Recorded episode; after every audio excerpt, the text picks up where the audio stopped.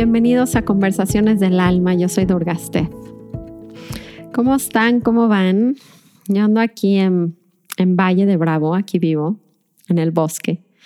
Y he estado viendo el cambio de estación a otoño y ya se siente como que soy más consciente de esos cambios ahora que vivo en el bosque y me encanta estar más en contacto con la naturaleza. Definitivamente esto que ha continuado, ¿no? Que ya vemos que se está, la gente dice que la nueva normalidad ya nunca va a regresar a lo de antes y es muy cierto en ese sentido.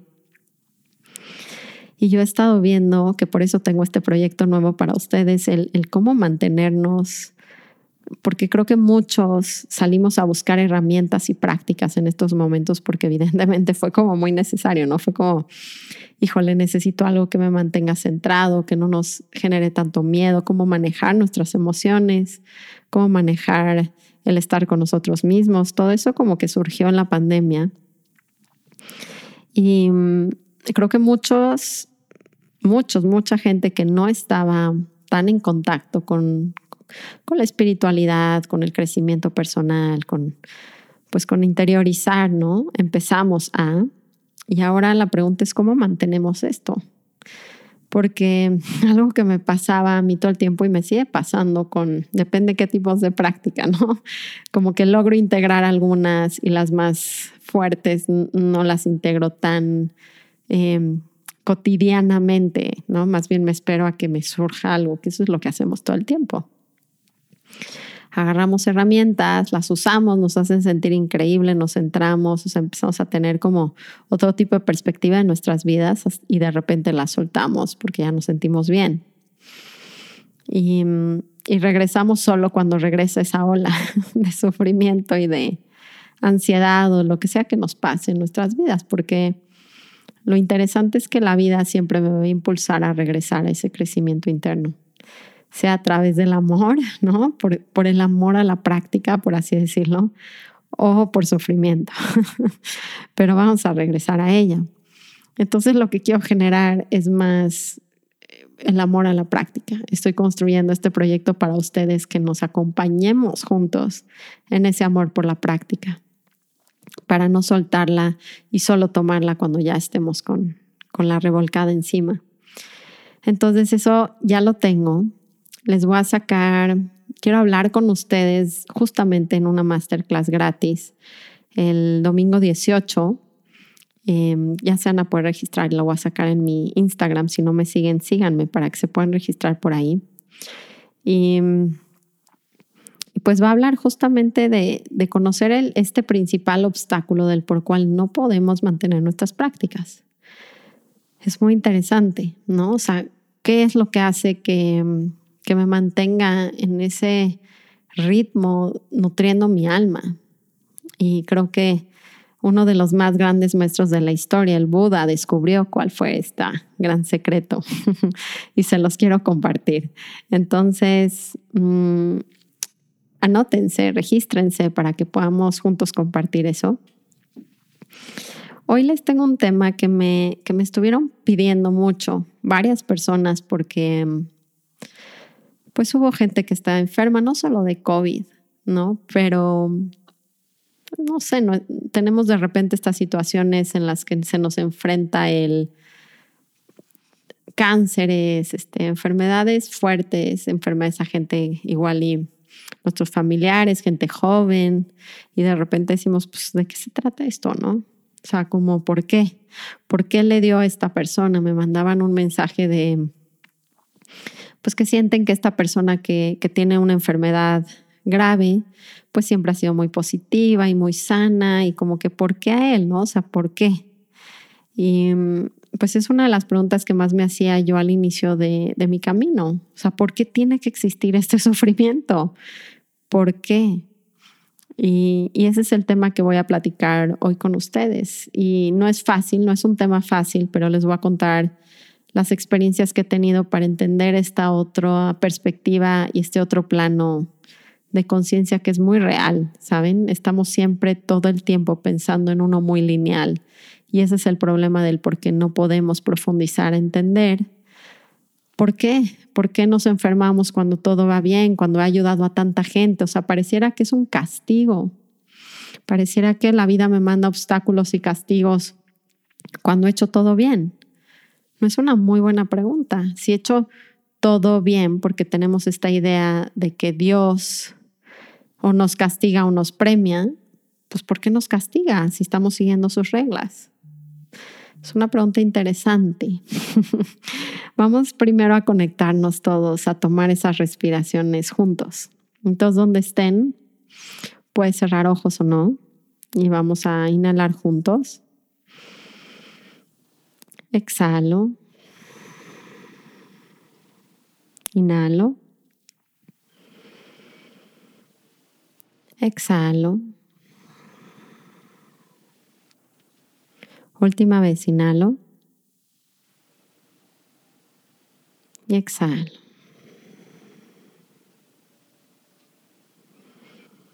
Entonces, ¿por qué? ¿Por qué me castigo? ¿Por qué me castiga la vida, Dios, el universo? ¿Son castigos? y son castigos cuando la perspectiva de nuestra vida es estar sanos, estar casados, tener reconocimiento externo, tener dinero.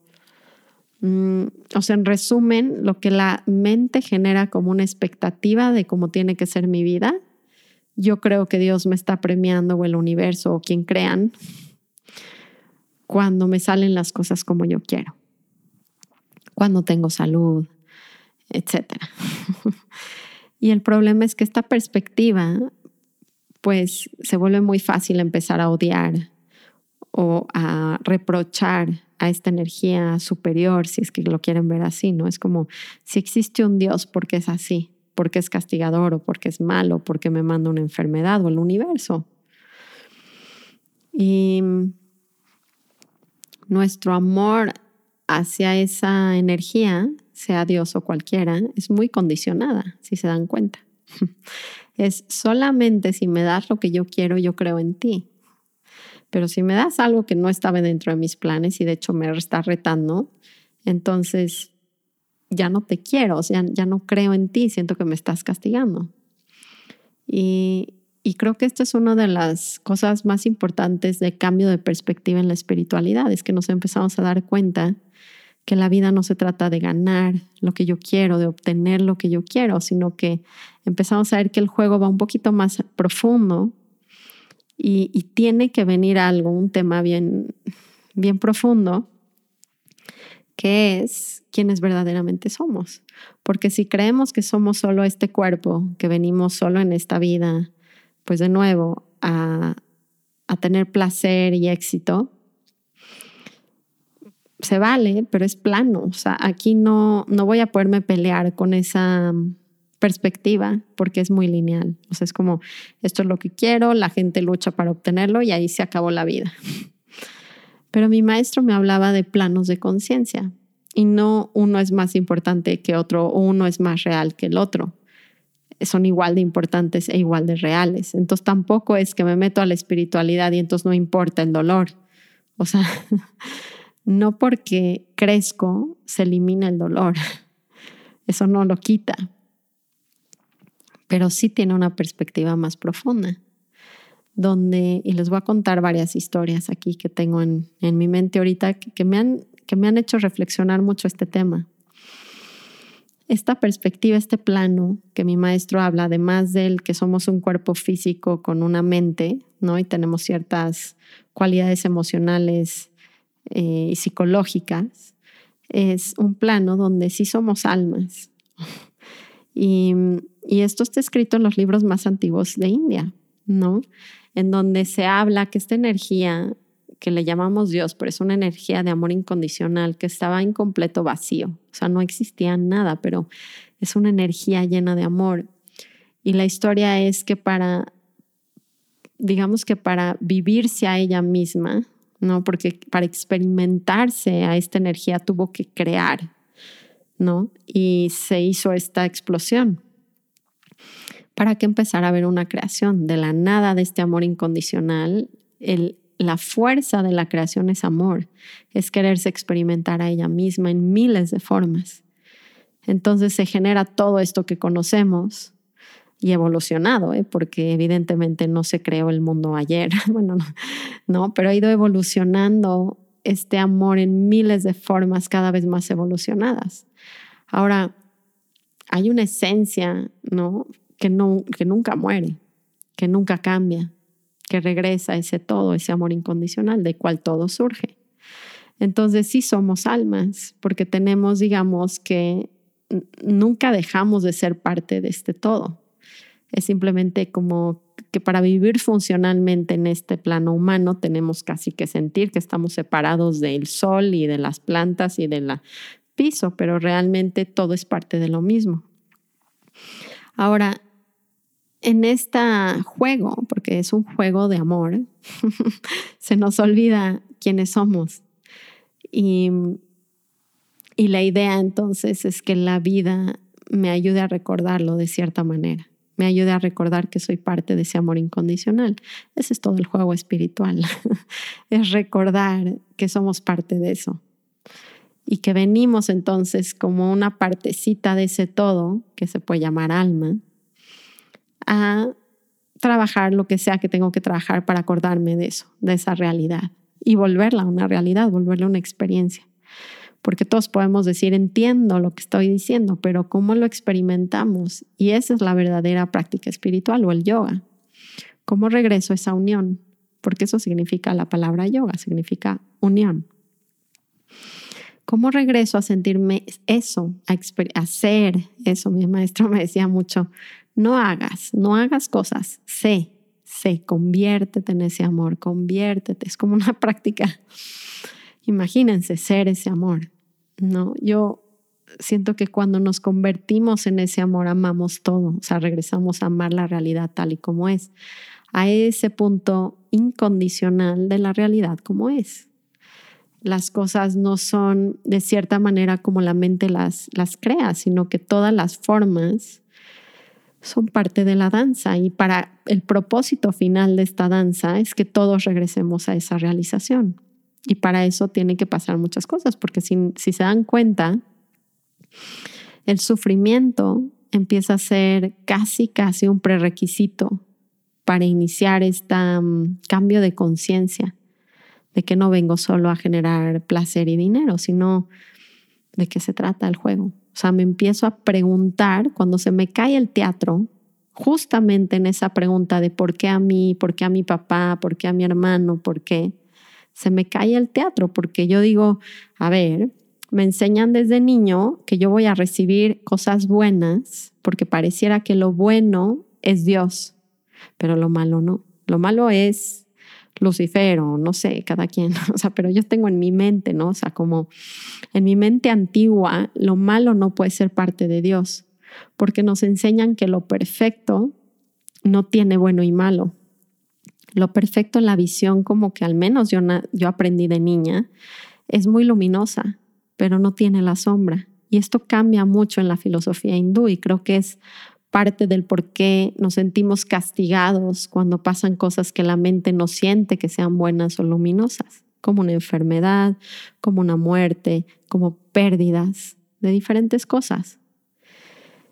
Y, y este Dios hindú lo incluye todo. No es hindú, es, eh, esta madre incluye el sufrimiento y la felicidad, incluye la muerte y el nacimiento. Ahora, ¿saben qué pasa? Que me apasiona el tema, pero es difícil entenderlo. Les voy a contar dos historias. La primera es de Ramdas y cuando la escuché, es que siempre que quiero hablar de mi maestro, ¿saben algo mágico? Mágico. es muy mágico porque no es ni siquiera, em, no lo puedo elegir. Lo que sucede cuando quiero hablar de él es que hay un, hay un chispazo literalmente directo a mi corazón. Inexplicable porque nada me pone así en mi vida. Es impresionante. Ese es el poder que tiene un gurú. Ese es el poder que tiene un maestro, es en abrir nuestro corazón de esa manera, es impresionante. Entonces esta historia está en uno de sus videos más, pues de antes representativos, porque ya empezó a sacar varios videos nuevos. Eh, se llama Fierce Grace, que quiere decir como la, la gracia, pero fierce, ¿no? Es como, híjole, como muy extrema, ¿saben? Como...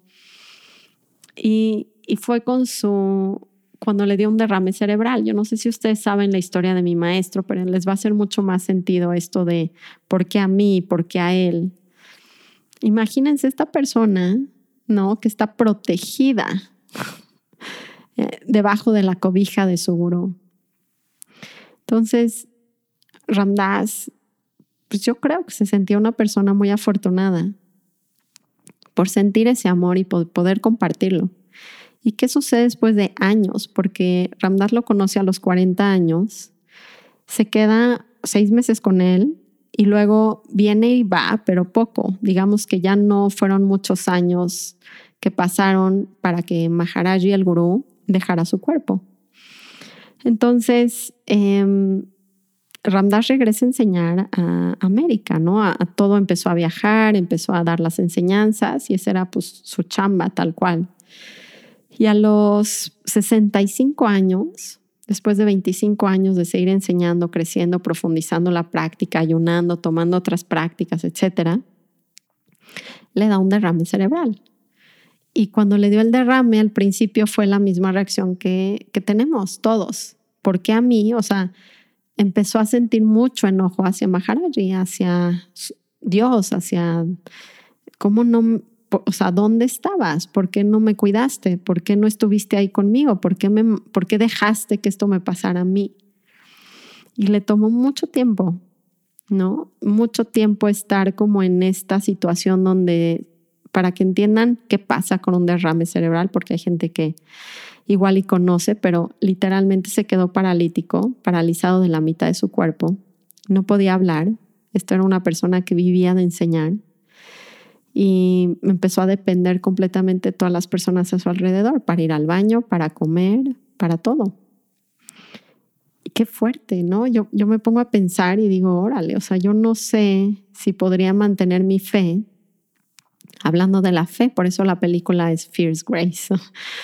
¿Cómo mantengo mi fe en una circunstancia de ese nivel?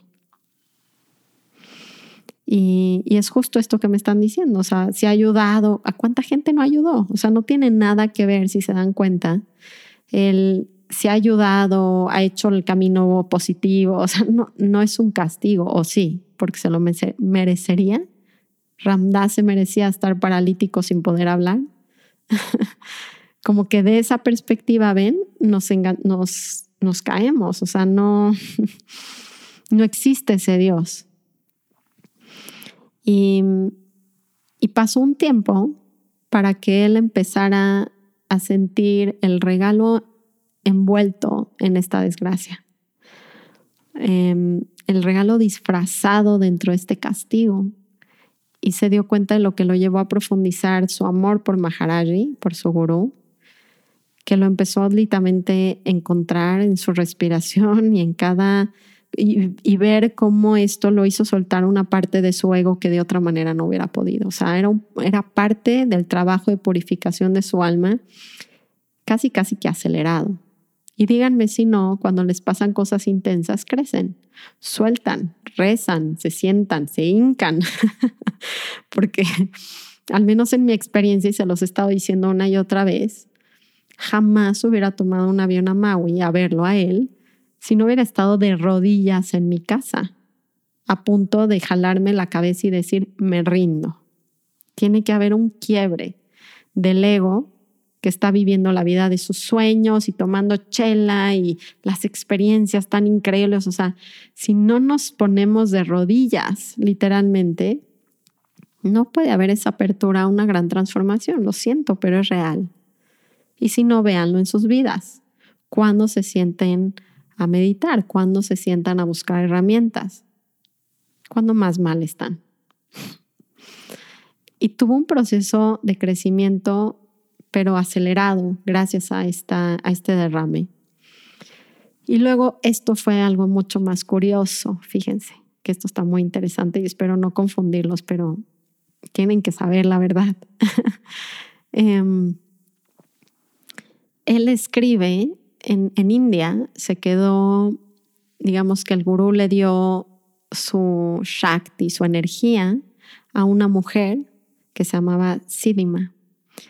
Eh, yo a ella la fui a conocer a India, fue uno de mis propósitos para ir a conocer a India, fue conocerla a ella. De hecho, ese fue mi principal propósito para ir cuando fui. Y a ella le dejó esta energía y entonces era como la madre de la familia espiritual del satsang.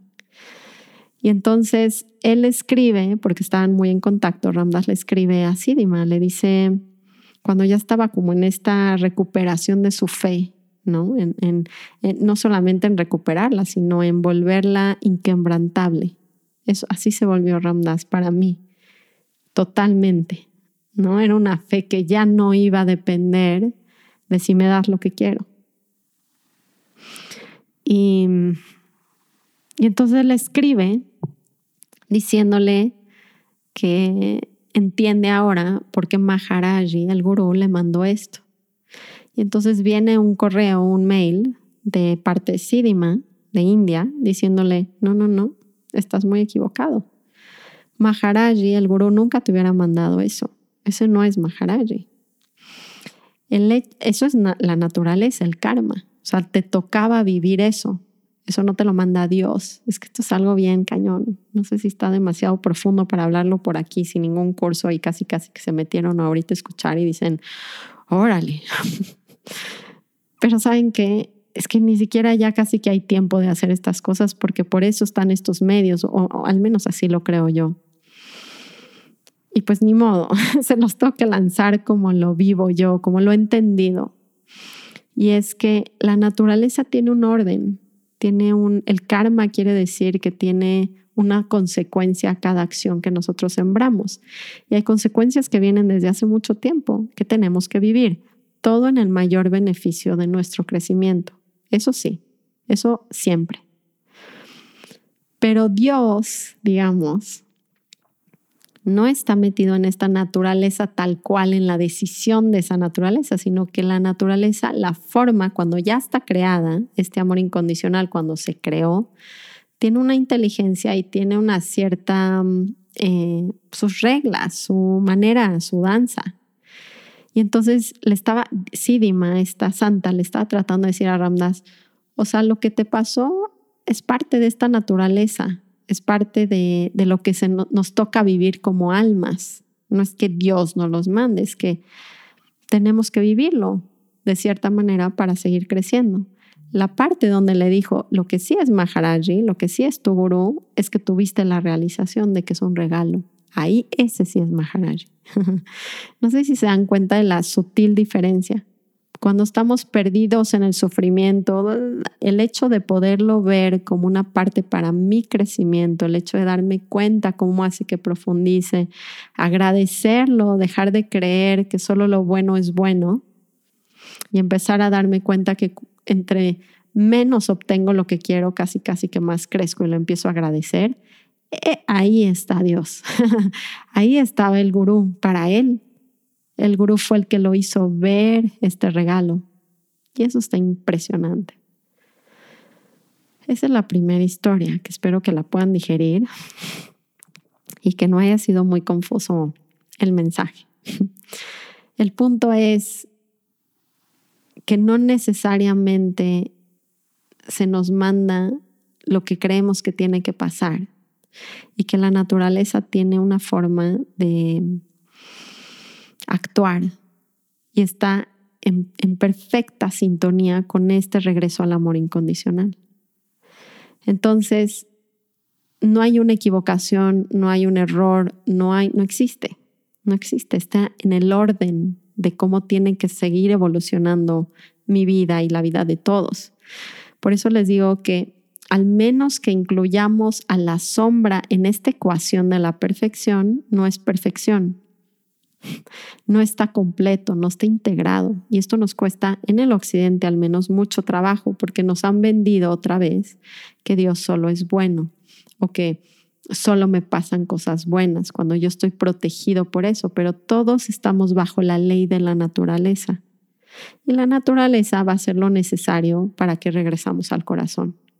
Entonces, la gente cuando hablamos de perfección y hablamos del holocausto, se vuelven literalmente locos. Y yo en mi momento también.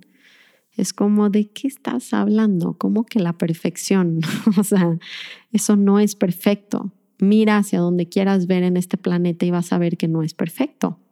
Los niños están muriendo de hambre, gente se está muriendo de COVID, la economía, los políticos, o sea la tierra, los árboles, los mares, o sea, no tengo, no sé por dónde taparme los ojos para dejar de ver cómo no, desde esa visión no es perfecto.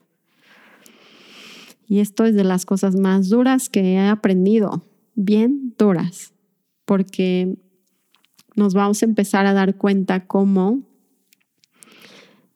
esta ley natural sí tiene esa perfección incluida dentro del sufrimiento, la muerte, las crisis. Y ahí les va, de hecho tengo dos historias más, a ver si me da tiempo. Igual les cuento una hoy y el que sigue les cuento la para que se queden picados. la mía se las voy a dejar hasta el, hasta el siguiente podcast. Pero la otra de Ramdas para entender esto es que cuando todavía no estaba con su stroke y vivía con Maharaji, con el gurú, hay una crisis tremenda en India. Así de, no me acuerdo si había una epidemia, un, algo pasó donde miles de niños estaban muriendo, la gente estaba con un hambre terrible. hubo una crisis en ese momento que ellos estaban en India. Entonces se pusieron como, ¿a dónde vamos? ¿Cómo ayudamos? Y entonces fue con Maharaji, pero desesperado, ¿no? Ramdas a decirle, no, va, tenemos que ir porque tenemos que salvarlos y hay que ayudar y hay que usar la camioneta, pero con esta crisis, ¿no? Y estaba Maharaji súper tranquilo. Y lo volteé a ver y le dice, Ramdas, date cuenta que todo es perfecto. Y dice Ramdas que, que cuando le dijo eso, sintió casi que asco, porque pues estaba viendo, o sea, creo que literalmente fueron a ver a, esta, a este pueblo, esta crisis. Entonces, ¿cómo me dices que está perfecto? Lo estoy viendo con mis ojos, cómo la gente se está muriendo. ¿Cómo puedes decir que es perfecto? Le preguntó. Maharaji le dijo, sí, literalmente, o sea, si te abres a esa posibilidad, ¿no? O sea, Ramdas tuvo que realmente abrirse a la perspectiva donde se diera cuenta que también su parte humana, es que esto es bien importante, en estos planos de conciencia que hablamos, en el humano somos humanos, nos duelen las cosas, sentimos tristeza, etcétera. Y el plano más profundo que es el alma, donde tenemos que crecer, tenemos que darnos cuenta, ¿no? A través de las locuras humanas que hacemos nos damos cuenta de ese crecimiento y las almas estamos evolucionando siempre. Pero ambos son reales. Entonces, cuando yo le pregunté a Ramdas esta historia de la perfección, me dijo, sí, Durga, es perfecto tu enojo y tus ganas de ir a salvar a los niños. O sea, como que en ese momento él se dio cuenta que era perfecto ambos. El que fuera a ayudar a los niños con desesperación, esta parte humana que lo impulsaba a salvar, a ir, a ayudar, esa también es perfecta, o sea, es parte de nuestra naturaleza y hay que actuar, pero sin perder de piso en la parte del alma, porque entonces se vuelve como inaguantable el sufrimiento humano.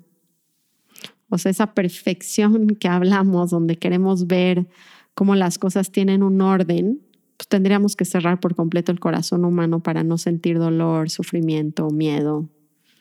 Entonces sí existe y es justa y está bien que lo sienta y puedo actuar si puedo actuar. O sea, hacemos lo que sea necesario para aliviar el sufrimiento de las personas y el nuestro.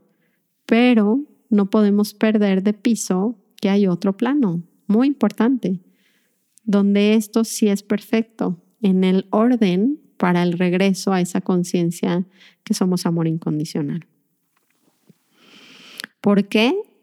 Pues no hay una respuesta del por qué en ese momento esos niños tienen que morir. O sea, desde nuestra perspectiva, como solo usamos la mente para eso, pues no, pues no, no tiene, no, no tiene una ecuación ahí al segundo, porque yo no tengo el libro del futuro, yo no sé a dónde lleva toda esta evolución. O sea, el universo entero tiene 13.8 billones de años desarrollándose. ¿Ustedes creen que ese momento en ese espacio eh, Ramdas va a saber de qué se trata esa guerra?